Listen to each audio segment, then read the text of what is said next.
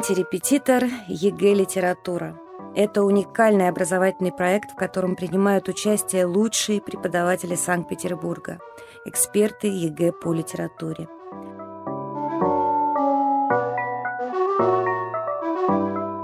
Антирепетитор ЕГЭ «Литература» – это практические занятия по экзаменационным заданиям всех типов. Антирепетитор ЕГЭ «Литература». Анти по-гречески «вместо», «подобно», «наравне». Наша цель – помочь лично вам подготовиться к экзамену по самому сложному и увлекательному предмету. Присоединяйтесь, мы с вами. Каждый вторник, каждую среду в 17.10 или в любое время на ваших любимых подкаст-сервисах. Антирепетитор ЕГЭ «Литература» Мария Багги, Наталья Рыжова, Ольга Ермакова. Здравствуйте, радиослушатели. Мы сегодня будем говорить с вами о романе «Отцы и дети». Но это мы сделаем чуть попозже. Хотелось бы вернуться еще к роману Обломов и дать какие-то наставления, как писать работы. Ну вот, допустим, перед вами эпизод, где Обломов и Захар спорят по поводу того, как им надо переезжать. Захар рассказывает Обломову о том, что хозяин дома настаивает на переезде. Угу. И Обломов очень обиженным себя чувствует и сопротивляется Захару. Вопрос, почему с такой неохотой Обломов воспринимает эту необходимость переезда? Как легко ответить, кажется, потому что он там ленивый, потому что он не любит никаких движений, потому что это помешает ему встать с дивана – потому что это изменит не образ его жизни. Посмотрите на этот вопрос вот с какой точки зрения. Почему Обломову не хочется переезжать? Потому что так написала. И поэтому, если любой вопрос вы увидите, вот он начинается со слова «почему?», ответ всегда один и тот же. Потому что так автор написал. Потому что Гончаров изображает людей поколения сороковых годов, которые не готовы к переменам в принципе. Так, хорошо, еще почему? Они не готовы к переменам в принципе, они а пытаются а, сохранить вот ту, ту былое, ту, ту былое утраченное еще. Да. А нов, а в новых, обломок. в новых обстоятельствах. То есть обстоятельства меняются, а они не готовы к этим переменам. Вот Обломов живет или не живет? Обломов ведь живет. Он живет. Он живет. Он живет внутренней жизнью, и эта жизнь полная у него. Поэтому ему все кажется суетой прав он или не прав, ему все кажется суетой. Мы об этом уже говорили, когда говорили о первой части романа. Он не тщеславится ни костюмом, ни успехами в литературе, ни успехами по службе. На какой-то момент кольнуло что-то в сердце и отпустил. Все кажется суетой. И дело тут не в том, прав он или не прав. Герой создан автором таким, каков он есть. Мы можем спорить с автором. Но ведь мы же не можем сказать, что и Гончаров однозначно на стороне Обломова.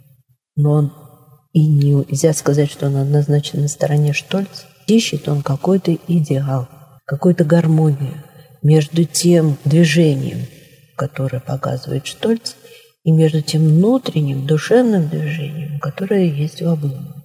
Поэтому вы можете смело говорить, что нельзя одной причиной объяснить его нежелание каких-то перемен. Это, конечно, и привычка, да, данная ему еще с детства. Это и нежелание каких-то перемен, желание двигаться. Но вообще на самом деле его можно понять, потому что переезд это всегда связан с тем, что все, что лежало на местах, больше на местах лежать не будет. И это ну, долгий такой период, когда вот житейское море будет колыхаться. И ему это все, конечно, претит, потому что для него это все суета.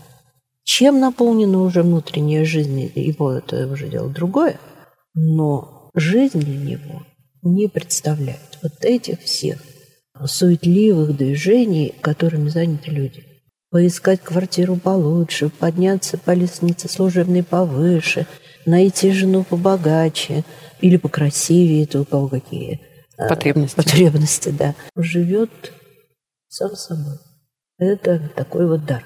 И вот если вы это заметили, то вы можете об этом написать. И тогда у вас есть возможность доказать это на материале эпизода. Но хочу подчеркнуть следующее. Вот этот вопрос, почему автор так написал, он вам поможет это сделать. И вы мне можете возразить, а если эксперт со мной не согласится? А у эксперта нигде не написано такого, что если вы не согласны с экзаменующимся, то ставьте ноль. То ставьте ноль, да. Им так не сказано. Слава Богу. У эксперта написано, что если это не искажает позицию, искажает позицию автора, то тогда мы ставим за что высокий балл? Угу. За то, что мы сумели свою позицию анализом эпизода, анализом произведения доказать. Поэтому ищите в тексте доказательства вашей мысли. А мысль ваша может быть абсолютно самостоятельна. И вы никогда не исказите позицию автора, если вы опираетесь на текст. Если вы мимо идете того, что написал автор, то тогда у вас могут быть неправильно понятые образы, Мария Борисовна, можно я вот уточню? То есть, в принципе, так начать можно. Данный эпизод, или там предлагаемый эпизод для анализа, хорошо иллюстрирует, или поведение Обломова в данном образе хорошо дополняет или завершает, э, или обобщает образ самого главного героя. Ну, почему нет? Конечно, можно так назвать. Только когда вы будете описывать текст, вы обязательно пишите об авторе. Угу. Потому что вот что такое писать текст? Там ведь сказано не пересказ, а анализ. Ну, давайте, чтобы вам было более понятно, слово «анализ» заменим словом «описание текста». Все экзаменующиеся будущие умеют описывать картину. Они описывали в пятом классе, в шестом, в седьмом, ну, наверное, научились за эти годы. А тут описать текст. А текст – это то же самое произведение искусства, как и живопись. И это по воле художника определенная композиция в картине, определенное расположение предметов, определенный цвет, определенные детали – ну, смотрите, какие я произнесла термины. Композиция. Деталь. Детали. И даже цвет. Допустим, да. цвет может быть не так важен в романе Гончарова, как, допустим, важен в романе Достоевского. Желтый цвет. То есть вот это все не случайно. Это все выбирается автором. Все-таки именно для того, чтобы передать какие-то важные свои чувства, мысли свои, автор обращается к читателю, а не потому, что ему хочется писать. Может, и есть такие люди, которые пишут для себя. Но я знаю только одну. Веру Иосифовну Туркину, которая писала романы для себя. Тем не менее, декламировала их. Да, и то их читала. Я надеюсь, что наши экзаменующиеся вспомнили, о каком произведении я говорю. А я скажу, как, как этот среднестатистический ученик, скажу, что это Ионыч Антона Павловича Чехова. Мы же еще сопоставить должны. Значит, что сказано в новых критериях вот этих утвержденных? Что одно сопоставление, а у вас будет два сопоставления. Это задание пятое, задание десятое. Проза и поэзия. И проза будет или там и драма, или поэзия. поэзия. И более того, не надо пропускать какие-то задания. Не теряйте ни одного балла. Делайте все, даже если вам кажется, что вы пишете ну сплошную чушь, все равно пишите, потому что хоть один-то, хоть один-то балл да вам будет. Это вот я вам гарантирую. Вы же все-таки что-то читали и живете не в безвоздушном пространстве. Вот вы да. знаете что-то про произведениях, на уроках сидели. Поэтому смелее, смелее, смелее. Так вот, одно из этих сопоставлений, или пятое, или десятое, должно быть связано с литературой первой половины XIX века. С каким из героев? Литература русская, классическая, первой половины XIX века, вы можете сопоставить Обломова. И в чем? Есть кто-нибудь, который чем-то вам показался похожим на Обломова? Но помните, чтобы сопоставлять можно и отталкиваясь от противного. В чем сходен или в чем отличается. Итак, кого же можно сопоставить с Обломовым? Я бы сопоставила с Онегиным. В чем можно сопоставить? Ну, во-первых, ему тоже все надоело однажды, да? И тогда, правда, им овладела охота к перемене мест, но а, все-таки все надоело, как Чайльд Гарольд угрюмый, томный в гостиных появлялся он. Если Обломов все надоело, и он залег на диван, то Онегину все надоело, он и он ушел... как Чайльд Гарольд. Хотя тоже у него был такой период, когда он все читал, читал, да все без толку, в том совести, в том смысла нет, везде различные вериги, надоела старина и старым бредит новизна. Как женщина он оставил книги. И Обломов оставил книги. Что еще можно в чем сопоставить? Пушкин говорит об Онеге, не забав и роскоши дитя. Онеги модный, все украшало кабинет философа 18 лет. Вот он в кабинете, и это важное такое место, где он проводит время, потому что там он может вот привести себя в порядок, подобно ветреной Венере, да? Вот, а пространство Обломова – это его диван. И та комната, в которой почивает. Это нельзя сказать, что спальня, потому что там же еще стоит эта недоеденная курица. Вот, то есть использовать пространство во всех отношениях. Тут в этом бы я сопоставила, конечно, с Онегиным. Про Обломова не скажешь, что забав и роскошь дитя. Но они дети неги, они помещики. И помещики совсем, что отсюда проистекает, да. У них есть слуги, которые им помогают. Другое дело, что время уже другое. Теперь они уже обломки. Да, теперь они уже обломки да. бывают и барской жизни. Вот. Ну, поподробнее, мне кажется, об этом э, нужно обязательно почитать у Добролюбова. Он сравнивает и с Онегиным, и с Базаровым знаменитой статье. Хотя бы для себя какие-то наметки поискать. Да это было бы неплохо, конечно, но я очень сочувствую. С Печориным, класс. с Бельтовым, да с кем угодно. Ну, не знаю, с кем угодно. С Бельтовым. Ведь надо же да. Э, Бельтов. Кто там это читал-то Бельтова? Может быть, захочется блеснуть.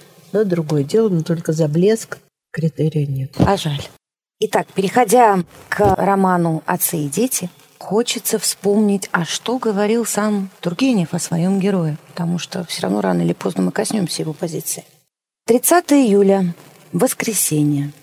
Часа полтора тому назад я закончил, наконец, свой роман. Не знаю, каков будет успех. Современник, вероятно, обольет меня презрением за Базарова и не поверит, что все время писания я чувствовал к нему невольное обличение. Совесть не упрекала меня. Я хорошо знал, что я честно и не только без предубеждения, но даже с сочувствием отнесся к выведенному мною типу. Хорошее, очень хорошее замечание. Какие черты нового человека в образе Базарова принимает и какие отрицает Тургенев. Это вам задание mm-hmm. из э, прошлых лет единого государственного экзамена. Но и это, конечно, совершенно не говорит о том, что в этом году не будет нечто подобного. Обязательно будет, потому что а что еще можно спросить? Ну, например, можно еще спросить, почему братья Кирсановы не принимают нигилистических идей Базарова. Ну, можно еще спросить, каково авторское отношение к спорам отцов и детей. Ну и вот это высказывание ну, помогает понять, каково авторское отношение к спорам отцов и детей. Но что мы еще знаем? Мы знаем, что и старые, и молодые, и старшее поколение, и молодое поколение одинаково ополчились на Тургенева после этого романа. Потому что читателям показалось, Молодым показалось, что Тургенев поддерживает старшее поколение, старшему mm-hmm. поколению показалось, что поддерживает молодое. И вот это и есть вот этот опять тип наивно-реалистического чтения, о котором Лермонтов говорил в предисловии к роману «Герой нашего времени», что наша публика еще очень, не буду оскорблять публику нашу, но он сказал, что она малообразована. В чем она малообразована? А в том, что она не умеет еще общаться с искусством, она еще не умеет читать. И вот этот спор, который поднялся, вся эта шумиха вокруг этого романа «На чьей стороне Тургенев», это, конечно, вот из этой области. На чьей стороне Тургенев? Ну, на стороне Фенечки. Истины. А вот это хороший ответ. Вот правильно, на стороне Фенечки, потому как она мать. Вот да. она мать, и значит, права этот герой его говорит. А потому что он на стороне жизни, а жизнь не укладывается в рамках каких-то учений нигилистических, демократических, аристократических. И аристократических, конечно, она не укладывается в рамки. А аристократ вот берет на себя ответственность за простолюдинку. И слава богу, это только об одном говорит, что он человек порядочный. И нигилист влюбляется в аристократку. И это тоже, слава богу, потому что это говорит о том, что, оказывается, он человек чувствующий, живой. Живой. Потому что, влюбившись в эту женщину, вы же понимаете, что он вроде бы как отрицает теперь все то, что он недавно отрицал. То есть получается, что он отрицает то, что он отрицал. Двойное отрицание. То есть минус на минус является плюс. Равняется плюс. Да. да. Базар. Оф. Да, да.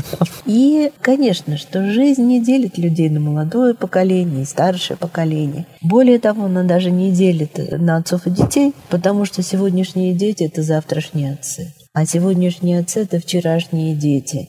И недаром есть этот момент, да, когда Николай Петрович вспоминает матушку, вспоминает, как он ее обидел.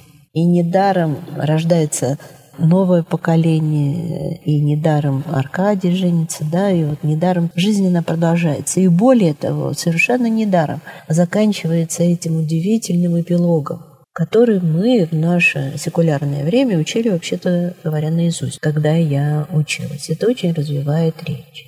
Так вот, есть это небольшое сельское кладбище в одном из отдаленных уголков России.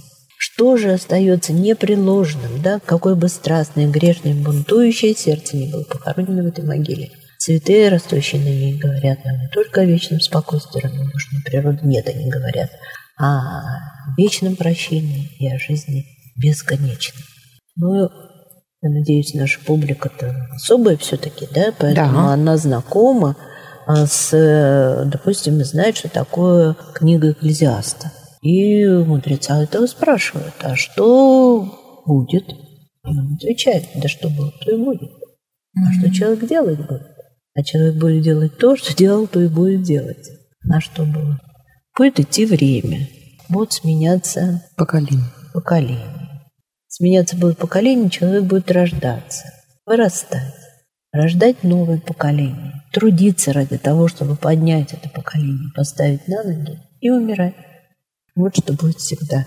И об этом не нужно забывать, что это именно так оно и будет. То есть это философское содержание этого произведения.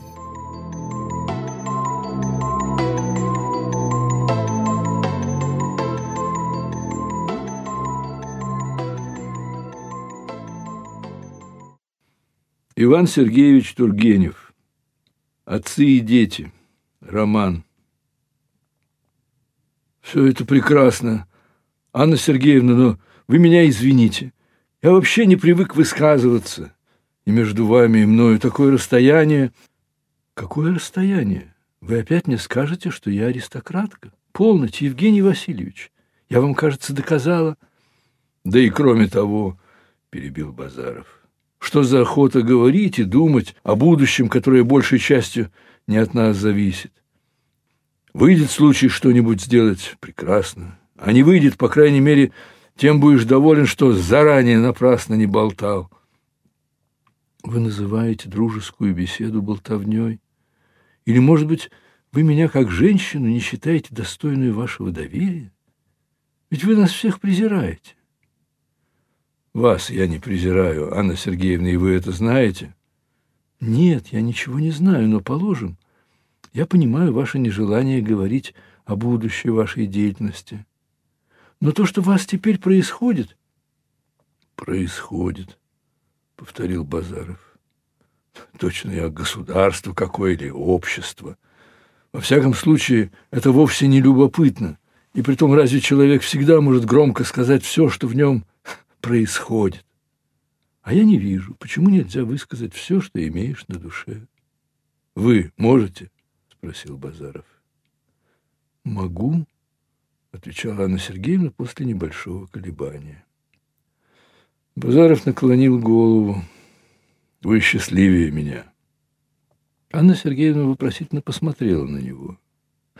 «Как хотите», — продолжала она, — «а мне все-таки что-то говорит, что мы сошлись недаром, что мы будем хорошими друзьями. Я уверена, что ваша это, как бы сказать, ваша напряженность, сдержанность исчезнет наконец. А, вы заметили во мне сдержанность? Как вы еще выразились? Напряженность. Да. Базаров встал и подошел к окну. И вы желали бы знать причину этой сдержанности, вы желали бы знать, что во мне происходит? «Да», — повторила Одинцова с каким-то ей еще непонятным испугом. «И вы не рассердитесь?» «Нет». «Нет», — Базаров стоял к ней спиной. «Так знаете же, что я люблю вас. Глупо, безумно. Вот чего вы добились». Одинцова протянула вперед обе руки а Базаров уперся лбом в стекло окна. Он задыхался. Все тело его, видимо, трепетало. Но это было не трепетание юношеской робости, не сладкий ужас первого признания овладел им. Эта страсть в нем билась, сильная и тяжелая, страсть, похожая на злобу, и, быть может, сродни ей. Одинцовой стало и страшно, и жалко его. Евгений Васильевич, проговорила она, и невольная нежность зазвенела в ее голосе. Он быстро обернулся, бросил на нее пожирающий взор и, схватив ее обе руки, внезапно привлек ее к себе на грудь. Она не тотчас освободилась из его объятий, но мгновение спустя она уже стояла далеко в углу и глядела оттуда на Базарова. Он рванулся к ней. «Вы меня не поняли», — прошептала она с торопливым испугом. Казалось, шагни он еще раз, она бы вскрикнула. Базаров закусил губы и вышел.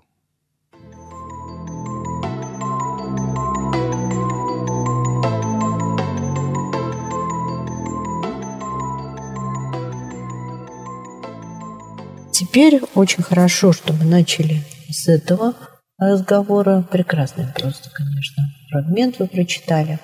Потому что мы себя спросим, так же, как когда мы начинали читать роман Обломов, мы себя спросим, а где кульминация произведения?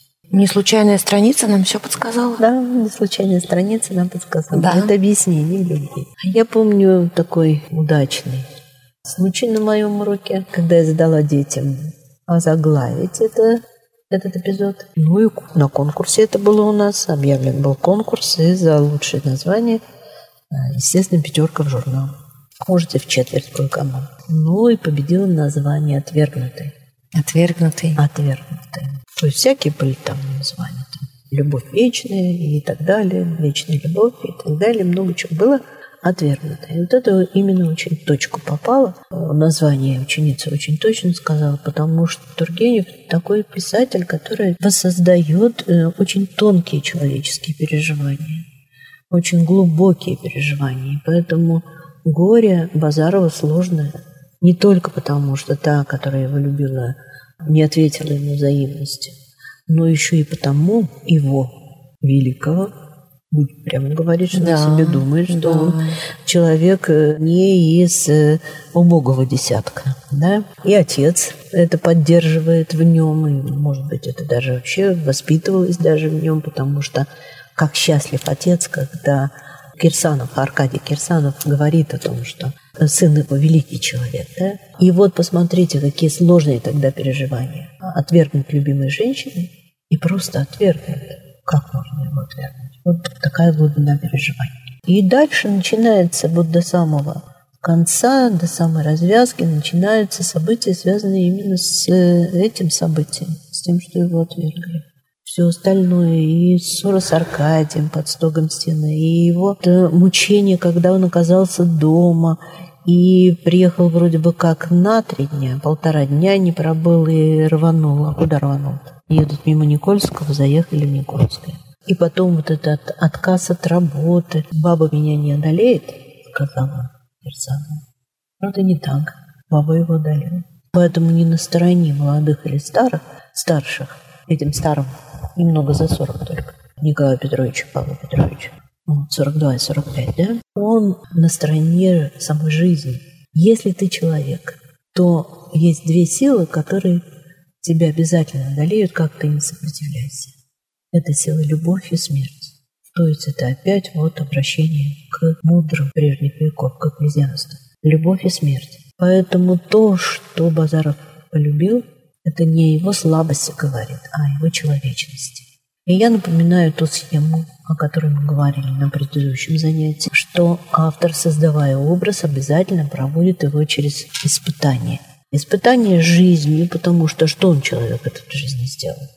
Вот лежал на диване, сделал что-то, только не говорите, больше он ничего не делал, я имею в виду Обломов. Он дал счастье двум женщинам. У него родился сын. Он воспитывал чужих детей. И Захарова. То есть была любовь, которая этих людей оживляла.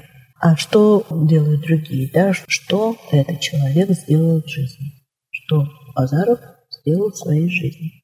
Мог бы сделать что-то. И повисает вопрос.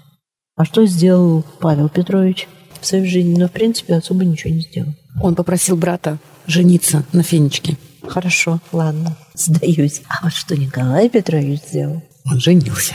Во-первых, он отец, вот э, Аркадий и Митя, вот его дети. Он муж, а это очень большая ответственность. Отец, муж и хозяин. И он это хозяйство передаст сыну своему. То есть вот все, что есть необходимого для жизни, это передано. Что происходит с Базаровым, бунтующим Базаровым, ну, вот именно такая трагедия происходит. Вроде бы как само движение жизни отвергает все искусственное, вымученное, выдуманное, умозрительное, как бы этот человек ну, не был талантлив. Но не надо говорить, что Тургенев не испытывает никакой симпатии к Базарову. Очень даже испытывает. А за что можно испытывать симпатию к Базарову? Вот даже если вы, коллеги, будете ну, встретите нечто подобное, этот подобный тип, за что можно его уважать? Он очень неординарный. Он близок к народу. Но я бы ну. прежде всего уважала его за его профессионализм. Он врач, это уже очень много. Благородно. Да, это благородно, именем подчеркнуто, что он благороден, он Евгений. И ведь Тургенев недаром вводит этот эпизод. Вот я опять еще раз говорю, зачем это делает автор? Вот зачем нужен был Тургеневу этот эпизод с болевшим Митей? С мальчиком сделали судороги, но, может быть, современному читателю, ну, судороги и судороги. Вообще, на самом деле, это очень серьезное состояние ребенка, вот эти судороги. И тревога матери была совершенно не случайной. То есть опыт жизни подсказывает, что ребенок действительно находится в опасности. Так вот, Базаров не только вывел его из этого состояния, но там же ну, вообще это все настолько написано тонко, замечательно. Так это все дает э, наслаждение, это чтение. Он же ведь провел с Фенечкой ночь в разговорах. А зачем ему эти разговоры нужны были? Почему он не ушел спать? Его ночью разбудили. А потому что только какая мать может ухаживать за ребенком? Теперь он вывел его из этого состояния опасности. Значит, теперь за ребенком нужен только уход. Какая мать будет ухаживать? Спокойная, уверенная в себе. А не та, которая в волнении, в заполошности будет кидаться, не знаю, что делать сейчас с этим ребенком. Она уверенно и грамотно теперь будет, он ей еще и подсказал, что нужно делать, следить за состоянием ребенка и лечит его. Но, конечно, это Базаров сделал самое главное. И он это профессионально сделал. Ну, так же, как он лечил Павла Петровича. Вот. Я бы прежде всего эту черту отметила. Профессионализм. Профессионализм, угу. ум, который направлен, видите, на помощь людям. Трудолюбие. И его бескорыстие. А откуда мы знаем про его бескорыстие? А здесь тоже есть определенные детали, которые мы не поймем, если мы не посмотрим ну, на какие-то исторические реалии, как вообще на самом деле все выглядело. Базаров, конечно, мог служить в какой-то больнице за жалование. Тургенев, писатель, показывает его вот таким профессионалом. Это врачи становились мгновенно богатыми людьми, вспомним его ночь, потому что их привлекали для частной практики люди обеспеченные, которые искали хорошего специалиста лечиться. И он мог бы быстро обогатиться, обогатиться ну или, по крайней мере, не в характере Базарова это, но быть состоятельным человеком и ну, прославиться как врач. Но он физиологией занимается, его увлекает наука. А вот наука-то как раз, она на собственные деньги создавалась тех, кто занимался наукой. Отсюда и вот это его стремление уехать не к родителям, а в Марьино. Отдельная комната там предоставляется, поэтому, грубо-то говоря, он вообще симпатию Аркадия использует в своих интересах. Пожить в этом имении, где у него будет отдельная комната, он будет сам себе предоставлен, он вот использует, в общем, в личных таких целях. То есть я говорю о бескорыстии его, а вот уже и проявление его корысти. То есть вот неоднозначности, бескорыстное его увлечение физиологией, и вот все-таки уже есть в дружеских отношениях какая-то вот такая черта. Вот видите, как вот интересно за всем этим наблюдать. Но это, конечно, это перечитывание приводит к этому пониманию. Нам сейчас хотя бы прочитать. Хотя бы прочитать и вот помнить об этом что автор обязательно проводит героя через какие-то жизненные испытания, и испытание делом – это тоже испытание. И молодое поколение выдерживает это испытание. Это люди деловые, я имею в виду именно вот люди молодые из демократического слоя, не, не разночинцы. Вот он трудолюбив, вдумчив, глубок, он профессионал. Что еще в нем? Все лишнее отметает, а? Одежда не для фронтовства, а одежда для того, чтобы прикрыть в мороз тело, закрыться от пыли, поэтому у него там не элегантный какой-то сюртук или пальто, а у него вот этот балахон, который может одновременно быть и одеялом, и накидкой в непогоду, и одеялом в холодную ночь, и в то же время все-таки быть одетым. Он искренний, ведь Ситникова же он не принимает. Да, совершенно верно. Он искренен в своих убеждениях. Это не модничание его. Но Тургенев при этом все-таки говорит, да, вы молодцы, ребята, конечно, вы молодцы. Вы с родителей денег не тянете, вы все сами, вы работаете, вы учитесь. Вы лишнее все отмели, вы ничего не принимаете на веру. Но, а вот есть такие люди, как Ситников, которым что понравилось в учении Базарова? А авторитетов больше не существует. Но сравните ум Базарова и ум Ситникова. Да? Конечно. Вот. вот эта мелочность натуры этого подражателя, да, подражателя, mm-hmm. пародии, это очень характерно для литературы, то есть рядом герой и одновременно его пародия. В этом тоже проявляется авторская позиция. То есть вот на это тоже надо обращать внимание. Поэтому какой вывод делаем? Отношение автора к герою неоднозначное. Это честно честная позиция, но дает должное этому поколению, новому поколению. То есть говорить о том, что он отрицает все то, что утверждают дети, ни в коем случае. Причем дети это, конечно, очень условно. Это не дети. Это больше все-таки связано с новыми идеями, свежими идеями. И поэтому он не все отметает. Но есть то, что вечно, без чего мир не существует, без родительской любви и заботы. Да? Без семьи. Без семьи, без любви мужчины и женщины. Без того, что происходит в природе. В природе идет бесконечная смена сезонов. Летом начинается все, но эпилог-то зимой, да? И появляются новые поколения, и уходят старые. И что-то остается вот навсегда, а что-то уходит со временем. Философский такой роман. Поэтому очень нужно пристально, внимательно читать его. Какие здесь эпизоды надо обязательно прочитать? Но мы уже об этом говорили, что кульминационный эпизод обязательно. А раз угу. кульминационный, тогда эпизод завязки. А раз завязка, то это значит встреча с э, Одинцовой на балу. И эпизод развязки, а это значит прощание их. Когда она приезжает к смертному одру Базара. Вот перед нами любовный из всех любовных романов. Да? Что такого не такого? неожиданного, а что герой-то любовь отрицает. И важно прочитать внимательно, внимательно, внимательным образом все то, что до завязки. А это будет, во-первых, большая экспозиция будет, и во-вторых, этот роман, при всем при том, что у него не очень большой объем, конечно, имеет еще одну сюжетную линию.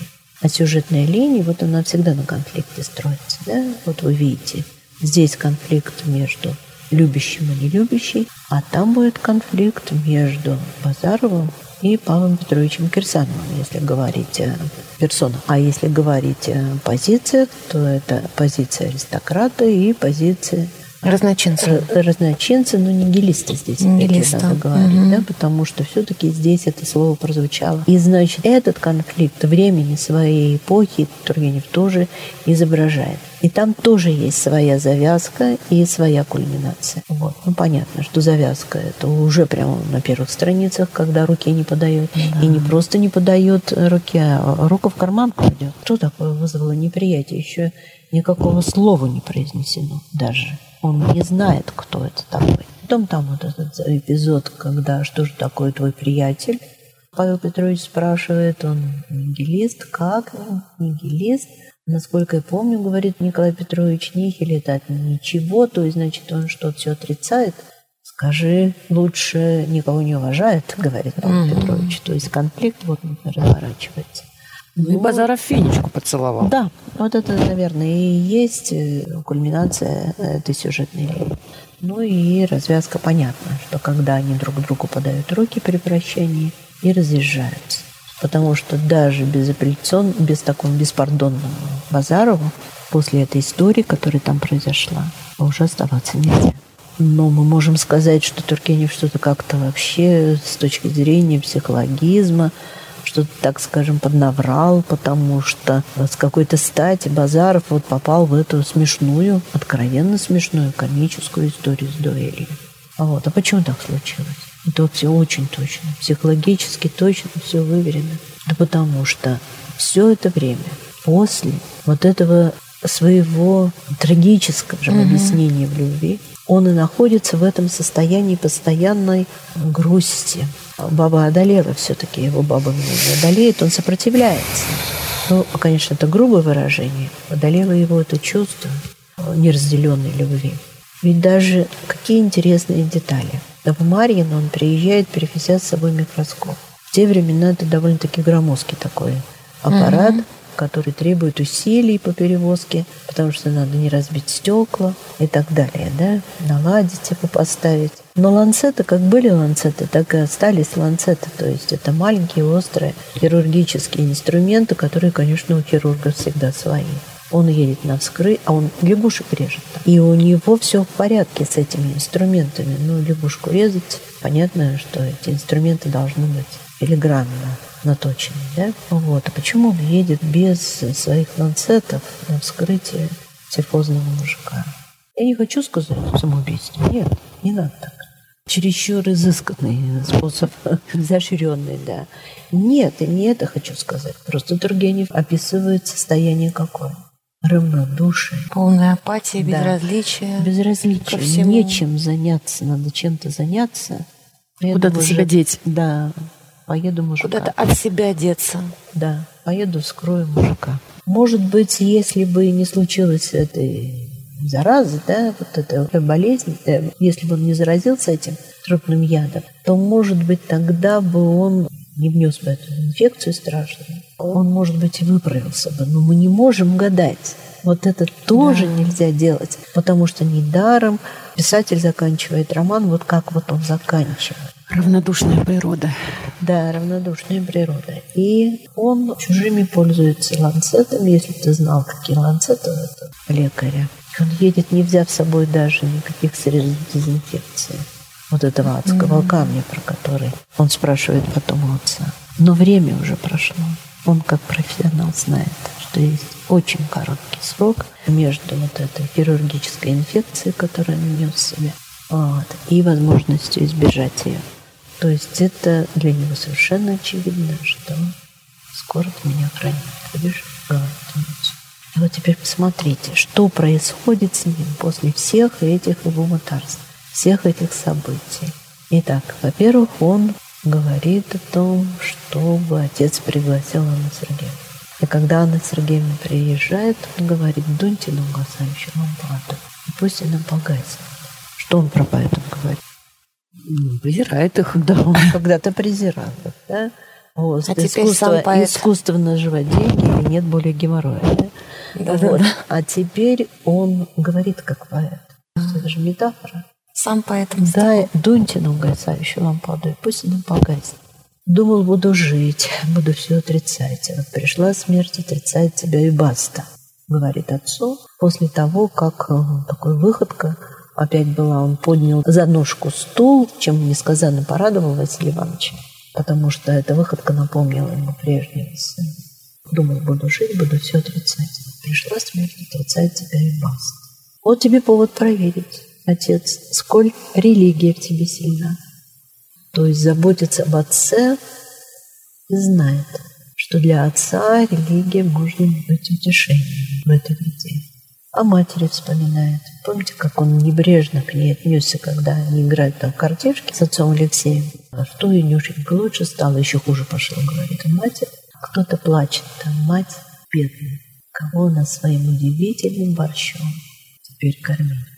То есть мы видим перед собой человека, Евгений Благородный, еще раз напоминаю, уже базара нет. Мы видим перед собой человека глубокого, умного, умеющего встать на чужую точку зрения, потому как он не может, и вот этот писатель, который создал этот тип, не относиться к этому типу с любовью. Он многое в него вложил из того, что принимает сам. Да, Флабер, говорят, ответил на вопрос, а кто такая Мабавари. Мабавари – это я. Поэтому Тургенев во многом Евгений Базаров. Не потому, что это тот же тип, а потому что мысли свои он вложил о тех событиях, которые происходят в середине XIX века. Я думал, что нужен России. Нет, видно, не нужен. А кто нужен? Сапожник, портной, Мясник. мясник. Но тут Тургенев все-таки слегка вот не стал в лоб бить, потому что он мог бы сказать, там врач нужен и так далее. Тут начинается бред. Сапожник, портной, ну, действительно, сапожник, портной нужен. А я Да. не нужен России, говорит он. Вот мы видим, второй круг странствия завершается таким образом. Это особенность композиции «Два круга странствия» героя. И мы видим перед собой уже другого человека.